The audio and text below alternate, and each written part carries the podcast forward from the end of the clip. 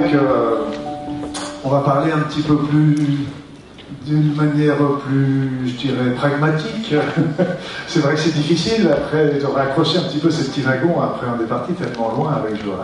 Mais c'est pas grave. On va parler, on va parler d'épigénétique. Et là, vous allez voir, on va commencer d'une manière un peu euh, médico-médicale. Ça n'a pas, c'est pas grave. Il n'y a pas de sous-métier. Il faut que je me nourrisse aussi mon aspect euh, médical, ma, ma SPP. Ah. Thérapeute. thérapeute. donc, je vais nourrir ma, côté, mon côté thérapeute.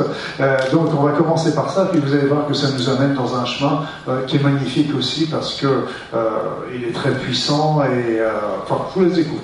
Donc l'épigénétique, on va faire déjà quelques petits rappels génétiques, mais je vous rappelle, je vous dis, vous inquiétez pas, il n'y a pas de bobo pour avoir, c'est pas très compliqué. On va parler de ce que ce qu'est l'épigénétique en proprement parler. Je vous parlerai surtout des facteurs qui peuvent intervenir sur l'épigénétique et les nombreuses maladies qui peuvent intervenir, mais surtout on parlera aussi de, l'épigénétique et que ces rapports qu'il peut y avoir avec la psychogénéalogie. Enfin, on terminera, là ce sera le côté agréable, ce sera l'épigénétique positive et vous verrez un petit peu où est-ce que ça peut nous mener. Et là, on va rejoindre Johan euh, en fin de conférence.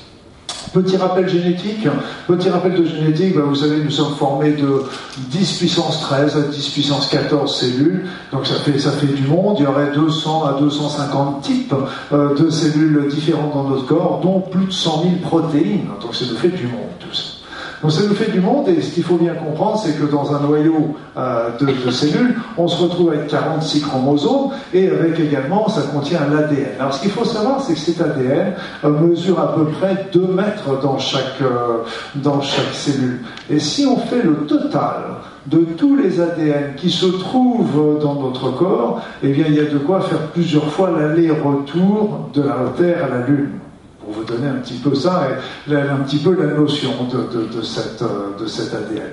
Donc il y a deux brins, deux brins d'ADN qui sont, euh, qui sont complémentaires, et qui sont complémentaires, ça veut dire qu'ils ne sont pas similaires. Et aussi, ça veut dire qu'il y en a un qui est tourné dans un sens, l'autre qui est tourné dans l'autre. Il y en a un qui est tourné vers le futur, un qui est tourné vers le passé. Et comme on nous disait euh, Hawkins, qui est quand même pas le dernier euh, des astrophysiciens et des physiciens, il disait toujours pourquoi se rappelle-t-on du, passé, mais pourquoi se rappelle-t-on pas du futur?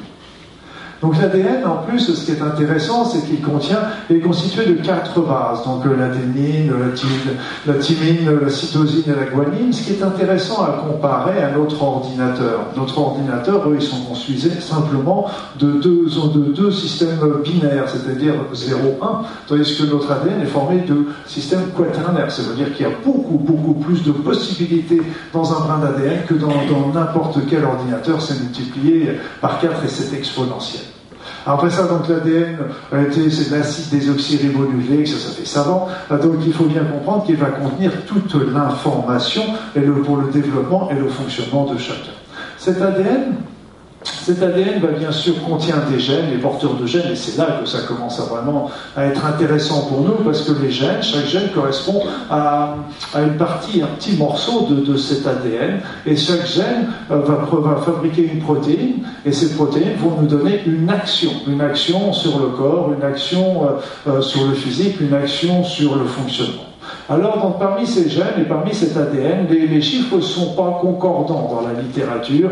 Euh, pour vous dire, là, moi j'ai sorti euh, ceux qu'on retrouve le plus fréquemment, c'est qu'il y aurait 30% de gènes codants et 70% de gènes non codants. Il y a des fois, on retrouve dans la littérature 5% simplement de gènes codants pour 95% de gènes non codants. Et là, ce qu'il faut bien comprendre, c'est ce que ça veut dire codant ou non codant. Ça veut dire que s'ils sont codants, ça veut dire qu'ils sont exprimés. C'est-à-dire c'est qu'ils sont capables de fabriquer des protéines, ils sont capables de produire une action dans le corps. Quand ils sont non codants, ça veut dire qu'ils ne sont pas exprimés, et ça veut dire qu'ils ne, servent à, rien a priori. D'ailleurs, a priori, c'est à tel point qu'au départ, euh, on parlait plutôt d'ADN poubelle. Vous voyez qu'à voir, c'est comme si euh, notre corps euh, ou l'univers se, permettait de fabriquer 70% d'ADN poubelle qui ne servent à rien. Or, ce qu'il va savoir, c'est justement nous avons des gènes codants, nous avons des gènes non codants, mais là encore, les choses ne sont pas fixes et c'est là qu'on va se retrouver avec, euh, la notion de cette, euh,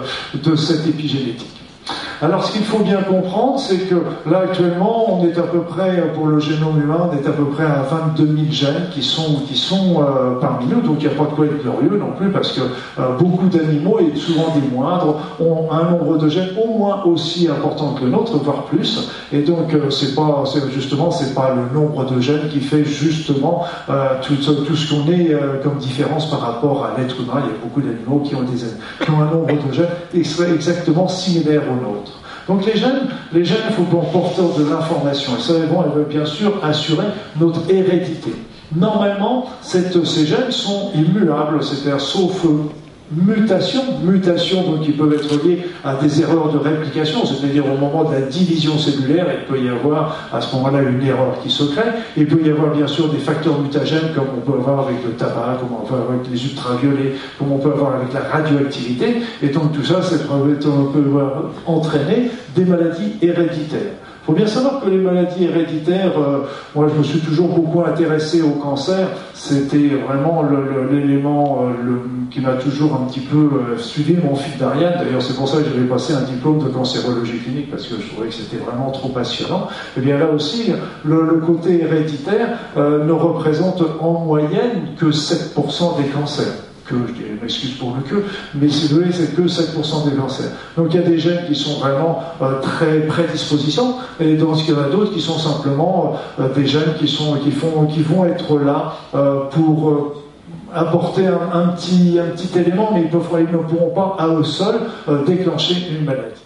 Alors l'hérédité, bien sûr, comme je vous l'ai dit, nous sommes formés de 46 chromosomes, avec 22 paires, donc après ça on se retrouve avec euh, euh, les, éléments XX chez l'homme, chez la femme et XY chez, l'homme. Et donc évidemment, l'hérédité va dépendre complètement de cette activation de ces gènes. C'est par exemple, on peut imaginer quelque chose comme nous sommes nés avec 100 000 gènes, et parmi ces 100 000 gènes, ben, on va en activer parmi eux 20 000.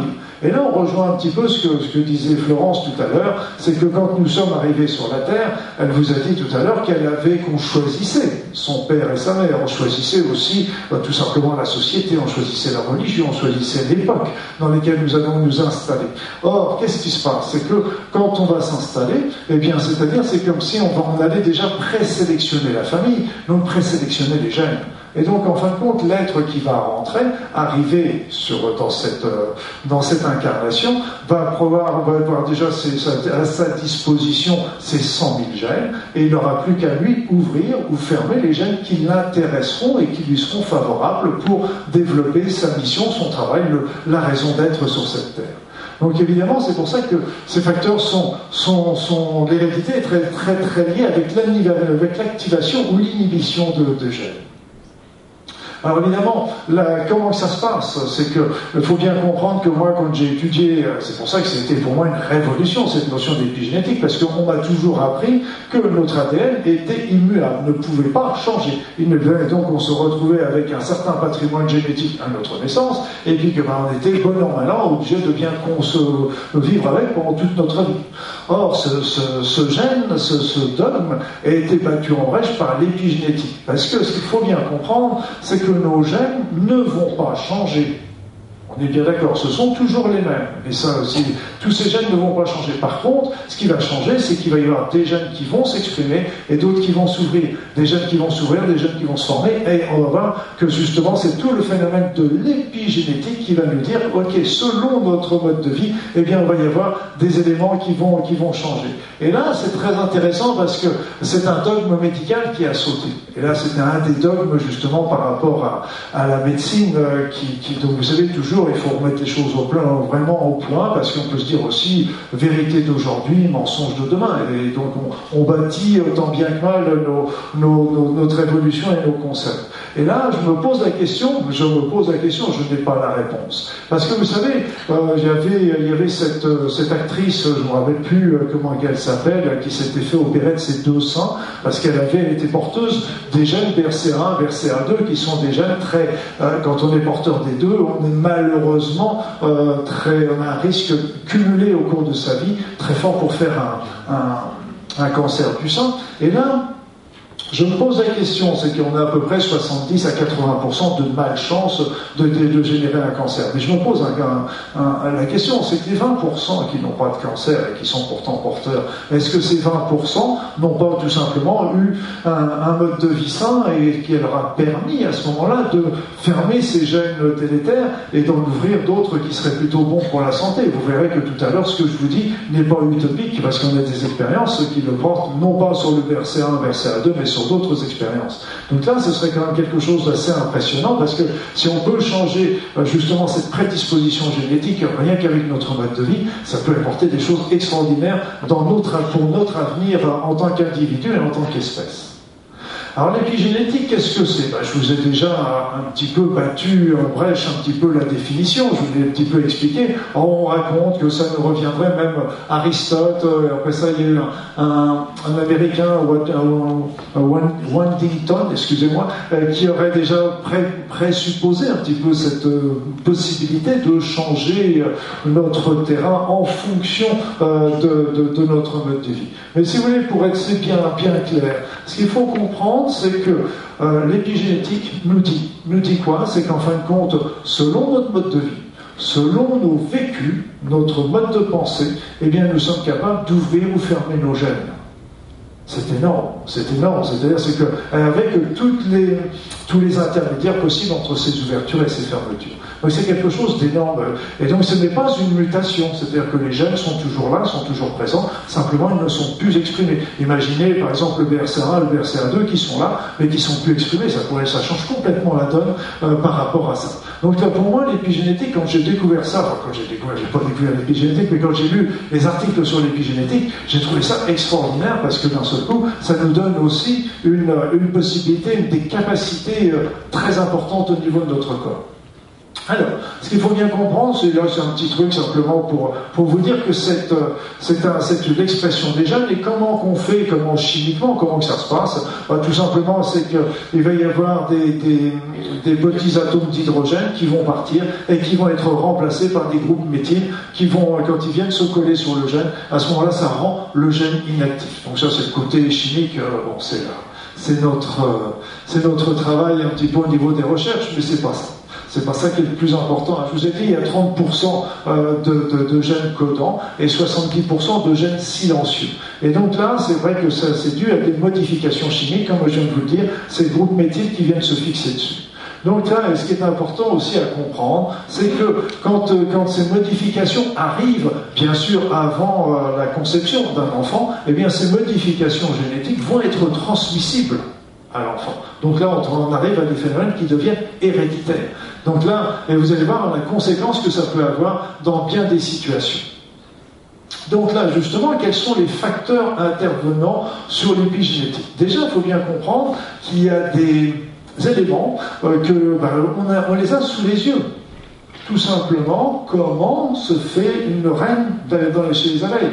La reine des abeilles, au départ, était une larve comme, toutes les autres larves. La seule différence, c'est qu'elle a été nourrie différemment. Et comme elle a été nourrie différemment, eh bien, ça lui a ouvert certains gènes qui lui a donné la possibilité de devenir une reine, alors que toutes les autres ont été nourries, non pas avec la gelée royale, mais avec une nourriture banale. Eh bien, d'un seul coup, ces, abeilles sont devenues des travailleuses, tandis que celle qui a été nourrie avec la gelée royale, bah, est devenue une abeille. Mais au départ, nous avions exactement les mêmes larves, et c'est simplement la nourriture qui a, changé, la donne. Un autre exemple qui est classique aussi, c'est les tortues ou certains reptiles. On sait que certains reptiles, bah, euh, par exemple les, tortues, vont, être, euh, devenir mâles ou devenir femelles en fonction de la température qu'il va y avoir au moment, de, leur développement et surtout au moment de leur, euh, leur fécondation, de la fécondation. Donc là aussi, bah, on, a, ces exemples-là qui nous montrent bah, c'est énorme de pouvoir changer de sexe simplement à cause de la température. Donc c'est un facteur extérieur qui fait que ça, change, ça donne une transformation intérieure. Alors bien sûr, dans le niveau des éléments qui peuvent agir sur, notre, sur nos gènes, le premier point, on va, aller un petit peu plus loin tout de suite, mais c'est le, stress, l'environnement, la pollution, l'alimentation, la famine, le tabac, les véhicules personnels et les fécondations in vitro. Et là aussi, on a, on a beaucoup, beaucoup de problèmes d'ailleurs à cause de ça au niveau des fécondations in vitro qui risquent justement de provoquer euh, des maladies génétiques. Donc, revoyons un petit peu ça plus en détail. Le stress, déjà, il faut bien comprendre qu'une des premières, des, des premières recherches qu'on a eues euh, sur le stress, était sur le, pardon, sur l'épigénétique, a été faite souvent sur euh, les, les enfants, enfin les descendants euh, de personnes qui ont connu l'Holocauste. On a vu aussi beaucoup de choses qui ont été faites en Norvège sur les populations qui avaient connu la famine. On va en reparler là tout à l'heure. Donc, les personnes qui avaient connu le stress parce qu'elles étaient à l'Holocauste, elles ont, elles ont connu l'Holocauste, et eh bien on aperçu que ça se transmettait à leurs enfants. Ça se transmettait souvent par le fait qu'ils avaient un cortisol plus élevé. Vous savez que le stress provoque une augmentation du cortisol sanguin, c'est-à-dire de l'hormone surrénale, de l'hormone de stress. Et donc là, ce, stress était transmissible. Et puis, je me rappelle, euh, j'avais fait cette conférence au Québec il y a un an ou deux. Et puis les Québécois m'ont dit, mais tu sais, euh, euh, là-bas, parce qu'on se tutoie toujours, moi je bien tutoyer aussi, puis les Québécois aussi, donc c'est très bien. Et donc euh, ils me disent, ce qui est, incroyable, c'est que dans l'hiver 98, dans l'hiver 98, et eh bien là, auprès de Montréal, dans la région de Montréal, il y a eu un froid vraiment extrêmement important. Et si bien qu'en fait, tous les villages, toutes les villes qui étaient autour ont été coupées du reste du monde. Donc il y a eu du stress, il y a eu des, peurs. Et là, ils m'ont montré des articles de journaux, donc des articles de journaux, je dirais, locaux, et qui montraient, qui expliquaient justement que ben, ce stress, cette peur que ça avait engendré chez, les mamans euh, qui étaient enceintes à ce moment-là, et eh ben cette peur avait été transmissible aux enfants également. Ce stress avait été transmissible aux enfants également. Donc c'était intéressant parce que euh, malgré tout, euh, les, journaux euh, québécois hein, parlaient déjà de ce phénomène-là d'une manière ouverte. Et aussi, bah, il y a les fameux 11 septembre qui a eu lieu aux États-Unis, comme vous le savez. Et eh bien ça, on sait aussi que les femmes enceintes qui ont vécu, enfin les femmes qui étaient enceintes au moment de cet événement-là, c'était un ouragan. Été quelque chose qui a été vraiment, qui a fait vraiment trembler l'Amérique, tous les Américains. Et donc, ces femmes bah, quand elles étaient enceintes, et eh bien le après avoir travaillé sur le gène aussi euh, des enfants et a provoqué aussi, là encore, une augmentation de leur stress, une augmentation du cortisol sanguin qu'on a retrouvé chez eux. Donc là aussi, on va retrouver aussi, le même, on serait intéressant de vérifier pour, euh, pour ce qui s'est passé euh, chez nous à Paris ou, ou avec, Charlie ou avec les événements de Bruxelles. il y a des chances qu'on obtienne des résultats qui soient similaires.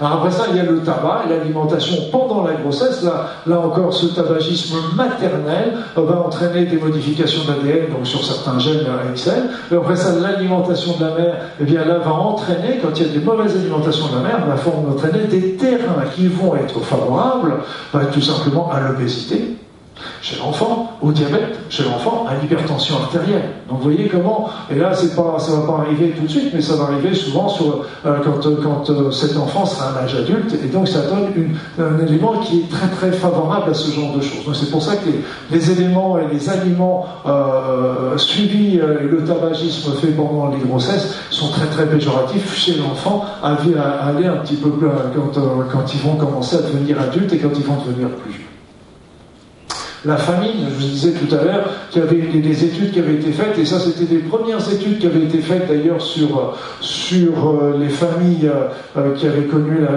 la, famine justement chez les grands-parents, parce qu'on avait trouvé ça en Norvège il y a bien, des années, il y avait eu des périodes de famine en Norvège, et on s'est aperçu justement que les petits-enfants, pas les enfants, mais chez les petits-enfants, le nombre de diabète augmenté, avait augmenté d'une manière importante. Vous voyez, c'est pour vous dire que ces études sur l'épigénétique ne sont pas nouvelles, mais ce qui est intéressant, c'est que justement, c'est qu'elles commencent à se dévoiler et à se multiplier actuellement. Toujours plus loin, bah, on s'est aperçu que la famine en Angleterre, en, Hollande, ils ont connu une grosse période de, famine euh, juste à la fin de la guerre, au moment où il y avait les, Américains qui arrivaient, les Allemands étaient toujours présents, et ça provoquait justement des, modifications génétiques. Les femmes afro-américaines qui sont des descendantes d'esclaves ont des enfants de plus petite taille. Et ça, on retrouve ça aussi au niveau générationnel, et ça, on, quand on compare ça avec les femmes afro-américaines qui sont venues simplement par, par euh, immigration, immigration euh, volontaire. Donc là encore, les, antécédents euh, d'esclaves ont, des répercussions, y compris sur les générations actuelles.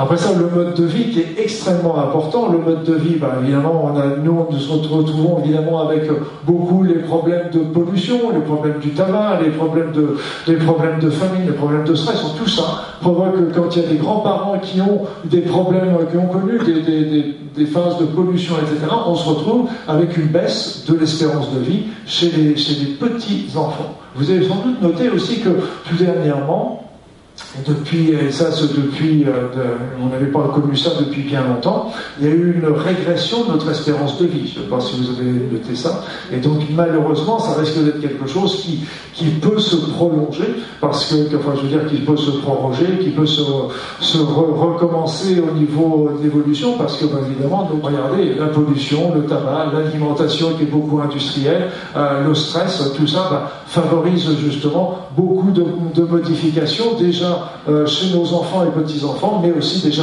aussi sur Après ça, toujours les facteurs externes, on a vu aussi, euh, ça c'était très intéressant, c'est que on a fait une étude, on a pris combien de personnes? 600 personnes. 600 personnes qui ont été, à qui on avait fait une étude génétique à un moment donné. Et on les a repris 10 ans plus tard, 10 ans plus tard en leur refaisant cette étude génétique. Donc c'était complètement aléatoire et on s'est aperçu de quoi? C'est que 30%, 30 à 35% d'entre eux avaient déjà des modifications au niveau de leur génome. Et là, c'est intéressant parce qu'on a retrouvé le même phénomène quand on a étudié euh, des jumeaux, des jumeaux à qui on avait étudié, donc bien sûr, ils ont le même génome, tous les deux, des génomes, des vrais jumeaux, ils ont le même génome. Donc, euh, s'ils ont des vies euh, vraiment personnelles, c'est-à-dire qu'ils vivent pas ensemble, qu'ils sont mariés, euh, qu'ils ont chacun leur vie, eh bien, on s'aperçoit, si on refait une étude génétique une dizaine d'années après, ben, que ces, ces êtres ont, justement des modifications épigénétiques, etc. Donc, ça veut dire que le gène, je vous dis, le gène, les gènes sont toujours présents, simplement la différence, c'est que certains gènes sont déjà fermés, alors que, et d'autres qui s'ouvrent, et ça, simplement, au cours de la mode de vie, et ça, ça ça peut expliquer très bien pourquoi aussi on a de plus en plus de cancers et de maladies cardiovasculaires avec l'âge. Parce que justement, c'est très très lié avec notre, mode de vie qui n'est pas en adéquation toujours avec, évidemment, avec, avec notre santé. La solitude, la solitude a montré qu'il y avait une modification des gènes et que ça pouvait agir sur l'immunité. Après ça, il y a les pesticides, les pesticides qui ont indiqué aussi chez l'animal, on n'a pas encore osé le faire chez l'homme, mais euh, que ça modifiait des, des, problèmes génétiques sur plusieurs générations avec le type cancer de la peau et de la prostate. Par contre, on sait euh, d'une manière non, non épigénétique que c'est très dangereux aussi pour la maladie de Parkinson. L'environnement, ça aussi on a vu, on a, vu que tout ce qui était facteurs environnementaux, les pollutions, etc., favorisaient l'asthme et l'allergie. La pollution automobile favorisait l'asthme. Donc vous voyez que tous ces facteurs-là euh, sont connus et par, euh, par l'intermédiaire de facteurs épigénétiques la drogue, et ça aussi c'est intéressant à comprendre, parce que la drogue, la cocaïne, la morphine, etc., va agir par sur des phénomènes épigénétiques qui vont rendre les personnes dépendantes. Donc ça augmente, parce que ça va augmenter, détourner le circuit de la récompense, c'est-à-dire c'est que dès qu'il y a quelqu'un qui se met à prendre de la cocaïne, etc., le circuit de la récompense intervient, et donc ça lui donne le plaisir et l'envie de, de donc c'est tout ce qui entraîne les facteurs de dépendance, et les facteurs de dépendance sont très liés aux facteurs épigénétiques. Après ça, il y a les nanoparticules. Vous avez qu'à voir un petit peu jusqu'où ça peut aller, parce que les nanoparticules, on se retrouve vraiment pollué par toutes ces, choses-là. Donc, chez la souris, on a vu que ça provoquait des atteintes au niveau du système nerveux central et euh, chez la descendance. Et donc, là aussi, bah, où est-ce que ça ouvre la porte? Ça ouvre la porte à l'autisme, à l'épilepsie, à la maladie d'Alzheimer, à la schizophrénie, à tous ces troubles de l'apprentissage. Et que donc, là, aujourd'hui, nous sommes envahis par des nanoparticules dans toutes nos villes, et, je dirais presque nos campagnes. Et donc, c'est vraiment euh, des phénomènes qui risque de poser des gros problèmes pour les générations qui viennent. Alors évidemment, dans tout ça, ben, vous voyez, je vous ai déjà parlé au travers de tout ça que ben, les phénomènes épigénétiques sont à la base de beaucoup de nos maladies. De nos maladies, et là, la liste n'est malheureusement pas exhaustive. On sait que ben, l'épigénétique favorise le cancer. On sait que parce que les modes de vie, ça peut provoquer le mauvais mode de vie, les polluants, etc., peuvent peut-être provoquer des mutations, mais peuvent aussi provoquer des changements euh, épigénétiques. ça va favoriser l'obésité, favoriser les maladies, le diabète de type 2, tout ça c'est officiel. Hein. Euh, les allergies, l'asthme, l'autisme, les schizophrènes, la maladie d'Alzheimer, les troubles de la croissance, etc. Donc c'est tout ça, et on retrouve tous les jours des, nouvelles, des nouvelles maladies qui sont liées à des problèmes génétiques, et qui dit problème génétique, la plupart du temps, c'est des problèmes épigénétiques plus que génétiques. Alors moi, je me pose la question, je me pose la question sur quoi? Bah, Je me pose la question, c'est que notre mode de vie, il n'y a pas que ça, il y a plein de choses qu'on n'a pas étudiées. Bon, la télévision, ben, maintenant, il y a le côté, euh, a priori, des rayons euh, polluants et relativement plus limité avec les écrans plats, mais aussi il y a toutes les émotions que transporte cette télévision et toutes les mauvaises informations. Moi, je dirais qu'il faudrait pratiquement euh, vendre distributeur de Kleenex à côté des télévisions, parce que quand même, on ouvre le journal télévisé, sortez de Kleenex, hein, je veux dire, c'est très triste. Ah, les champs électromagnétiques, les champs électromagnétiques artificiels, le téléphone portable, les extraits de bruit, les les OGM. Donc on peut vraiment se poser des questions sur tout ça. Et là, il n'y a pas eu d'études qui ont été faites dessus, mais est-ce que ça n'est pas, surtout les OGM, est-ce que c'est pas en train d'agir sur nos, par des phénomènes déjà épigénétiques, sur nos propres gènes? Et là aussi, on va faire un mandat honorable. Est-ce que les médicaments ne peuvent pas non plus le faire? Parce qu'ils ne peuvent pas être activateurs ou inhibiteurs de certains gènes? C'est la question qu'il faut vraiment se poser et c'est pas tout simple à répondre. Alors, je vous ai dit tout à l'heure que ça peut expliquer aussi tout ce qui est psychogénéalogie. Parce que vous avez tous entendu parler euh, que souvent, bah, comme je vous le disais tout à l'heure, c'est qu'on va choisir la famille et on va choisir une famille euh, qui va répondre au mieux à nos attentes et à nos, pour, pour justement réaliser notre chemin de vie. Mais ce qu'il faut comprendre, c'est que quand on, c'est nous qui avons choisi au moment de l'incarnation la famille dans laquelle on va s'incarner. Et donc quand on est, quand on est comme ça, bah, on, a, on va choisir la, famille qui va représenter exactement les mêmes problèmes que nous, nous avons à travailler. Donc c'est pour ça que, en fait, quand on a euh, dans notre vie de tous les jours, eh bien, on peut retrouver les mêmes problèmes dans la, dans la, dans, chez les parents, chez les grands-parents, chez les arrière-grands-parents. Mais je dirais que c'est normal parce que justement, on a justement choisi cette famille-là parce qu'elles avaient ça. Moi, j'avais connu, une, connu comme ça une, une, une femme qui avait, euh, par choix personnel, elle n'avait pas retrouvé l'homme de sa vie, et donc elle avait décidé de, de, trouver un géniteur pour, pour, euh, pour avoir un enfant. Donc elle a trouvé un géniteur, elle a élevé son enfant, point barre. Mais quand elle a commencé à faire son, son, son étude psychogénéalogique, eh bien elle s'est rendue compte qu'elle s'appelait Marie, eh bien qu'il y avait une arrière-grand-mère qui s'appelait Marie et qui était aussi femme célibataire. Et en remontant après encore quelques générations avant, elle s'était retrouvée aussi avec une autre Marie, c'était Jean-Marie Madeleine ou je ne sais plus, et qui s'était retrouvée aussi euh, avec, euh, avec le même phénomène de, femme célibataire. Donc c'est vrai, que ces phénomènes, on les retrouve, et est-ce que, moi je trouve que les phénomènes épigénétiques peuvent très bien expliquer euh, la, psychogénéalogie également. Bonne nouvelle pour vous. Ah. Alléluia, Alléluia, j'ai une bonne nouvelle pour vous et je suis content d'en arriver là parce que c'est toujours lourd ce qu'il y a avant. Et on va parler de l'épigénétique bénéfique. Ah, respirez. Voilà, comment, comment qu'on fait Donc l'épigénétique bénéfique. Eh bien, la première chose, c'est que l'huile d'olive, tout simplement, on s'est rendu compte que ceux qui consomment de l'huile d'olive, déjà, ça modifie l'expression des gènes, ça modifie favorablement l'expression des gènes des personnes pour l'artériosclérose, donc les problèmes d'artérite.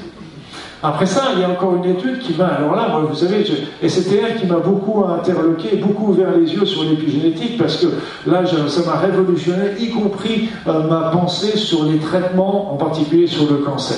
L'étude géminale, c'était pour moi une, grande révélation dans ma tête. Parce que, en fait, on a, il y a eu une trentaine de volontaires de personnes qui, avaient, qui étaient atteintes du cancer de la prostate. Une trentaine de volontaires.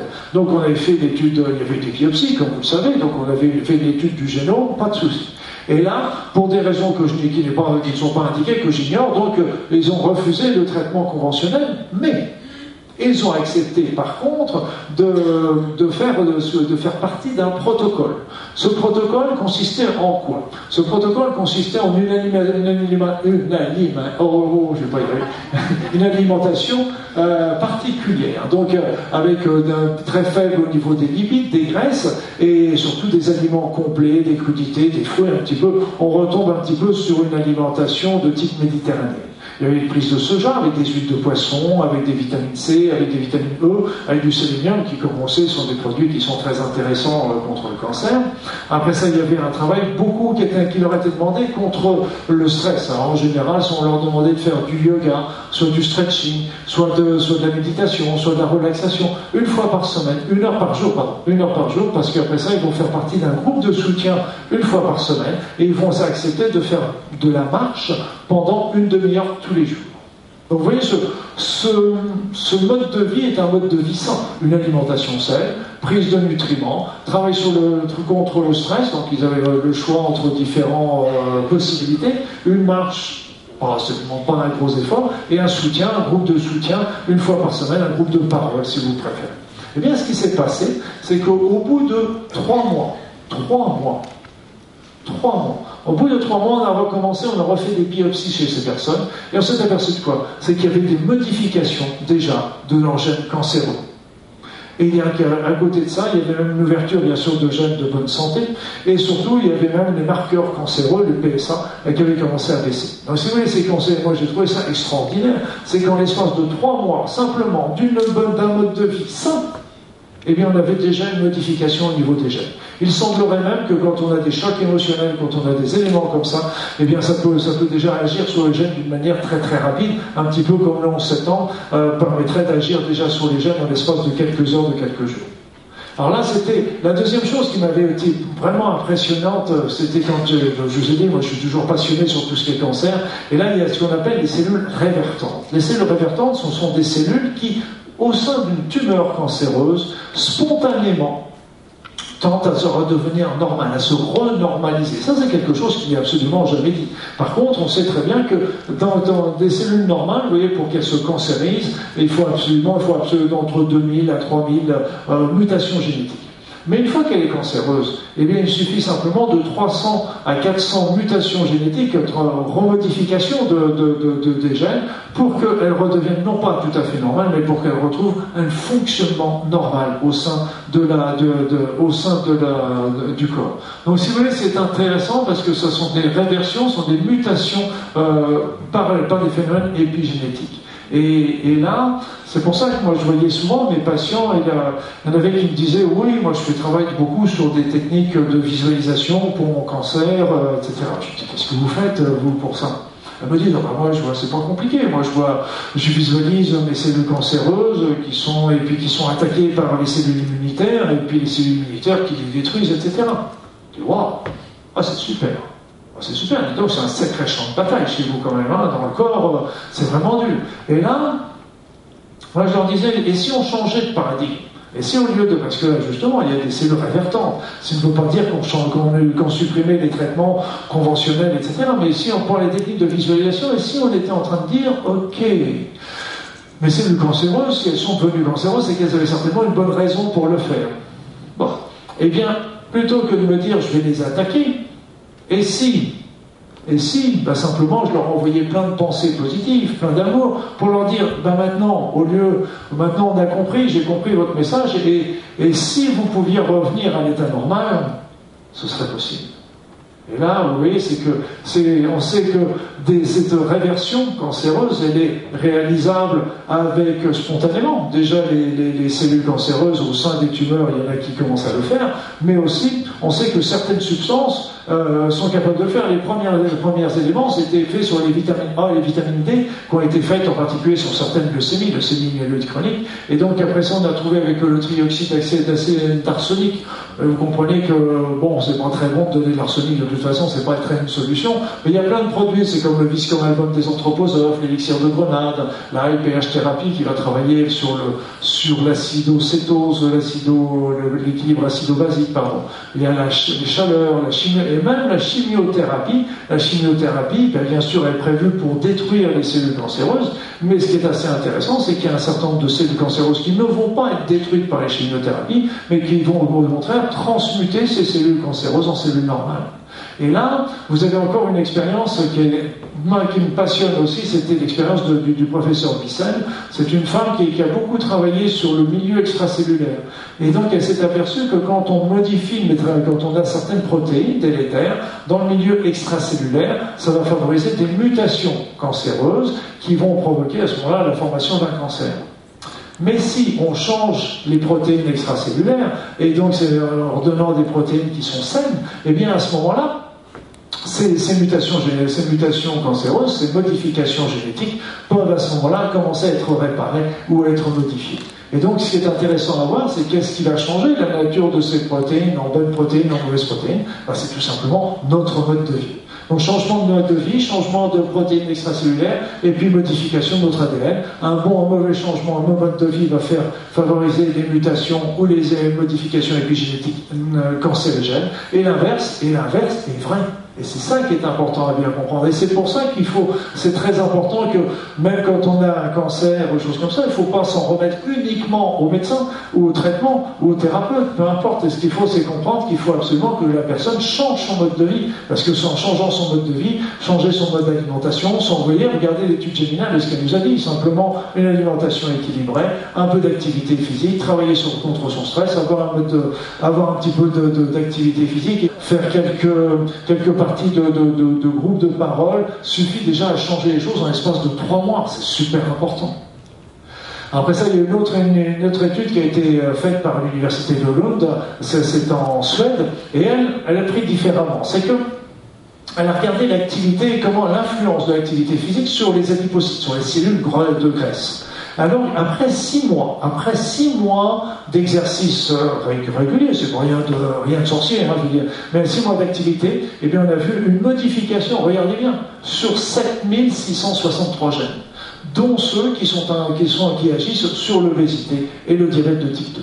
Donc il y a aussi une action, c'est euh, le, fait de refaire du sport euh, régulièrement, bien sûr, ça, agit également sur le poids, sur la tension artérielle, le, le HDL, le bon cholestérol, l'oxygénation.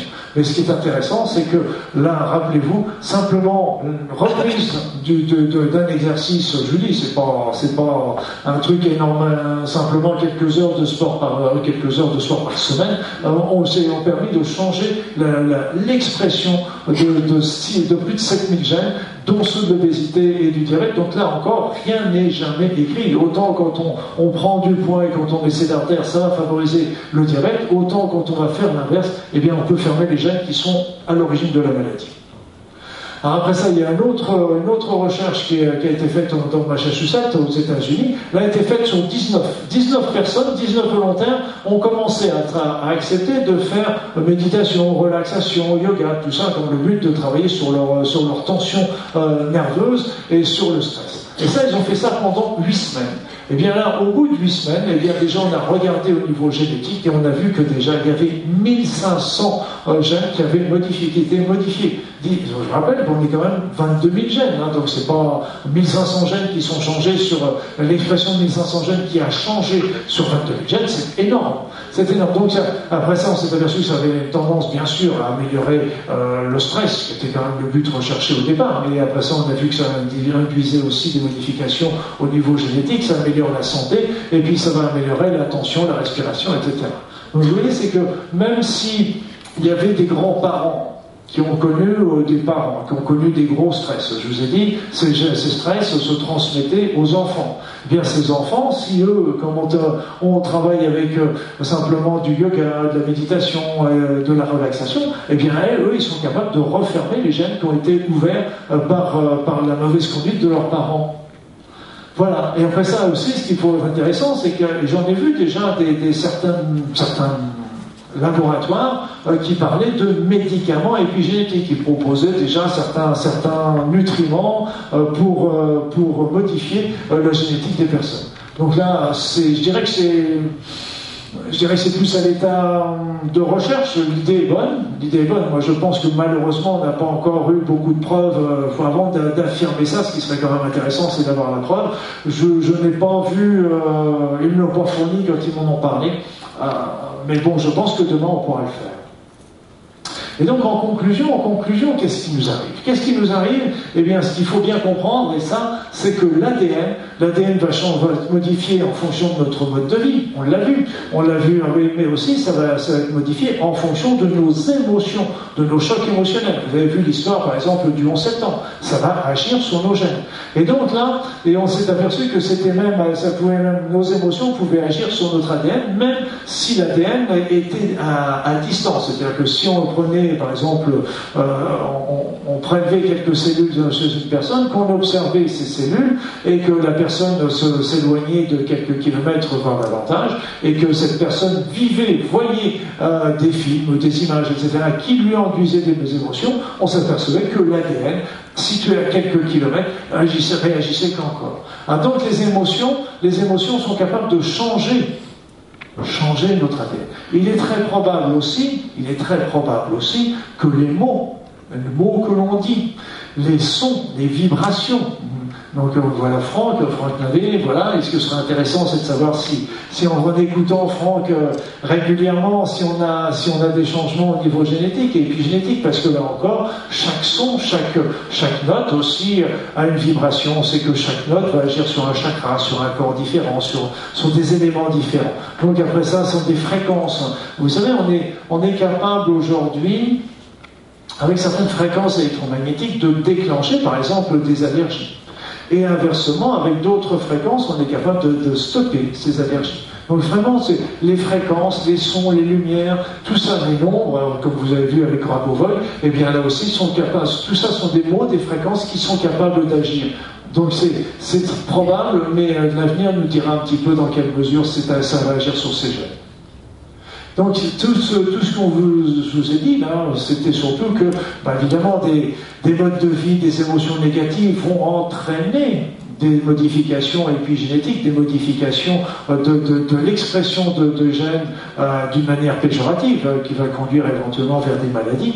Mais inversement, si vous avez un, mode de vie sain, des émotions positives, eh bien ça va entraîner des modifications épigénétiques positives. Voilà. Ce qui est important, c'est que, bah, évidemment, tout ça, ça modifie nos gènes. Et là, ça veut dire quoi? On revient toujours sur la même chose, sur l'essentiel.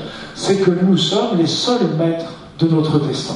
Et là où je voulais en venir, c'était un élément qui est très important. Très important, c'est peut-être ça certainement l'élément le, plus important de ma conférence. Le premier, c'est surtout que votre mode de vie, vos pensées positives, négatives, vos vécus négatifs ou positifs vont, ouvrir ou fermer les gènes positifs ou négatifs. Mais on s'est déjà aperçu que des pensées d'amour et d'harmonie ben, sont capables de provoquer des détentes déjà de notre ADN tout ce qui est stress et euh, émotions négatives va permettre, va entraîner des resserrements. Et si ces, ces, impressions, ces émotions positives ou négatives persistent, eh bien évidemment, elles vont entraîner des, plus que ça, elles vont entraîner des éléments épigénétiques. Alors moi, pour terminer un petit peu notre soirée, comme euh, je ne vous ai pas fait d'exercice et que vous en avez fait plein pendant toute la journée, on va se terminer par un dernier petit exercice parce que je voudrais vraiment, je voudrais vraiment que vous détendiez votre ADN. Et en plus, si vous pouviez me mettre un petit peu d'épigénétique bénéfique dans votre ADN, je serais vraiment très très content. Et là, eh bien tout simplement, on va faire un petit exercice qui se fait à deux. C'est pour ça que j'aime bien appeler euh, Florence ma compagne qui est toujours là à mes côtés, ça c'est génial, parce qu'on va faire un petit exercice, et là je vous engage de le faire vous-même à deux.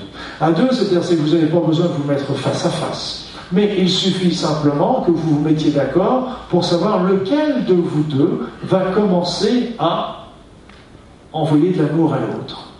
Envoyer de l'amour à l'autre. L'autre se met en position de réception, rien d'autre, rien d'autre, position de réception. Et il apprécie. Alors souvent on me dit, mais comment que je vais sentir ça? C'est quand même triste de se dire comment que je vais sentir ça, alors que c'est un sentiment qui normalement devrait être universel. Comment vous allez sentir ça? Alors souvent on sent ça, un peu de chaleur, un petit peu de picotis, un petit peu, un petit peu de choses comme ça. Ça peut être aussi, vous allez voir, à l'intérieur, ça fait un sentiment de bien-être, un sentiment euh, vraiment très agréable. Mais je pense que le mieux, c'est pas de, pas le décrire, c'est que vous le viviez vraiment. Voilà, donc euh, vous allez vous, simplement vous mettre par deux, vous décidez lequel de deux qui commence, vous envoyez de l'amour.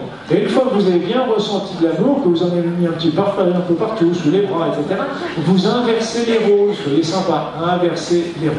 Voilà, vous pouvez faire ça mes amis? Allez-y, on commence.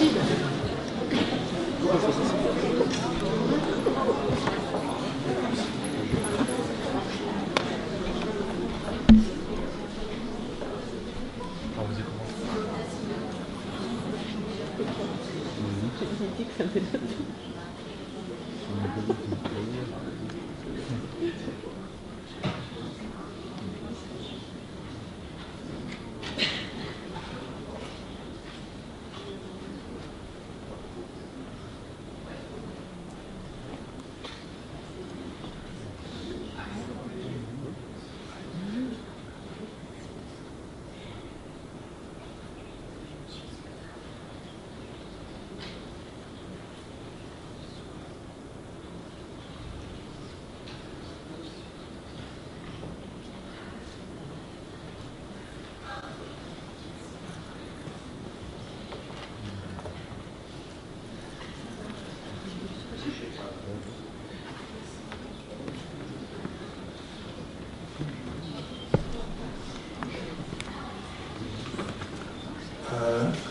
quand, je vous ai dit que quand vous l'avez senti, vous inversez les rôles. Hein.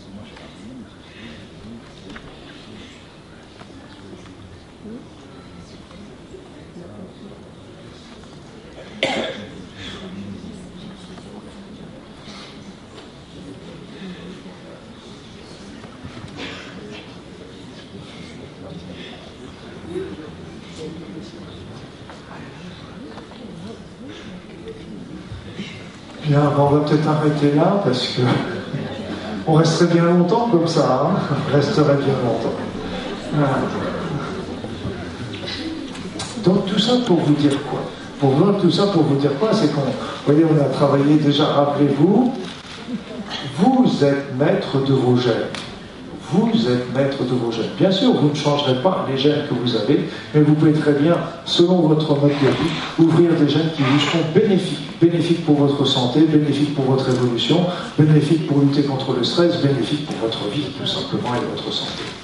D'un autre côté, rappelez-vous toujours que l'amour, regardez, quand vous avez, quand on envoie de l'amour, ou quand on reçoit de l'amour, les deux phénomènes sont super. On est très bien quand on est on a, envie de faire ça, on dit, il faudrait faire ça tout le temps. On est fait pour vivre dans l'amour. En tout, il n'y a pas une seule mission, il n'y a pas une seule mission qui, ne soit pas dans l'amour. Ce n'est pas possible. On est là quelque part pour expérimenter. Florence l'a dit tout à l'heure dans, dans sa conférence, elle a été rapide sur ce sujet, mais c'est vrai qu'il euh, est très important que cet amour, on est là pour expérimenter de l'amour et justement envoyer ça de l'amour aux autres. Et rappelez-vous que quand on le fait, quand on le reçoit, on est très bien. Et en plus, c'est bon pour notre santé. Voilà, donc euh, allez-y mes amis, vibrez dans cet amour, créez cet amour et c'est vraiment quelque chose euh, qui est bon pour votre ADN, qui est bon pour votre vie, qui est bon pour euh, tous les facteurs, tous les étapes de votre vie. Voilà ce que je voulais vous dire pour ces éléments de l'épigénétique qui pour moi a été une grande révélation de savoir que d'un seul coup je n'étais plus tributaire de mes gènes mais que c'était moi qui étais le, le chef d'orchestre. C'est quand même très important à savoir. Rien n'est jamais écrit. Voilà les amis.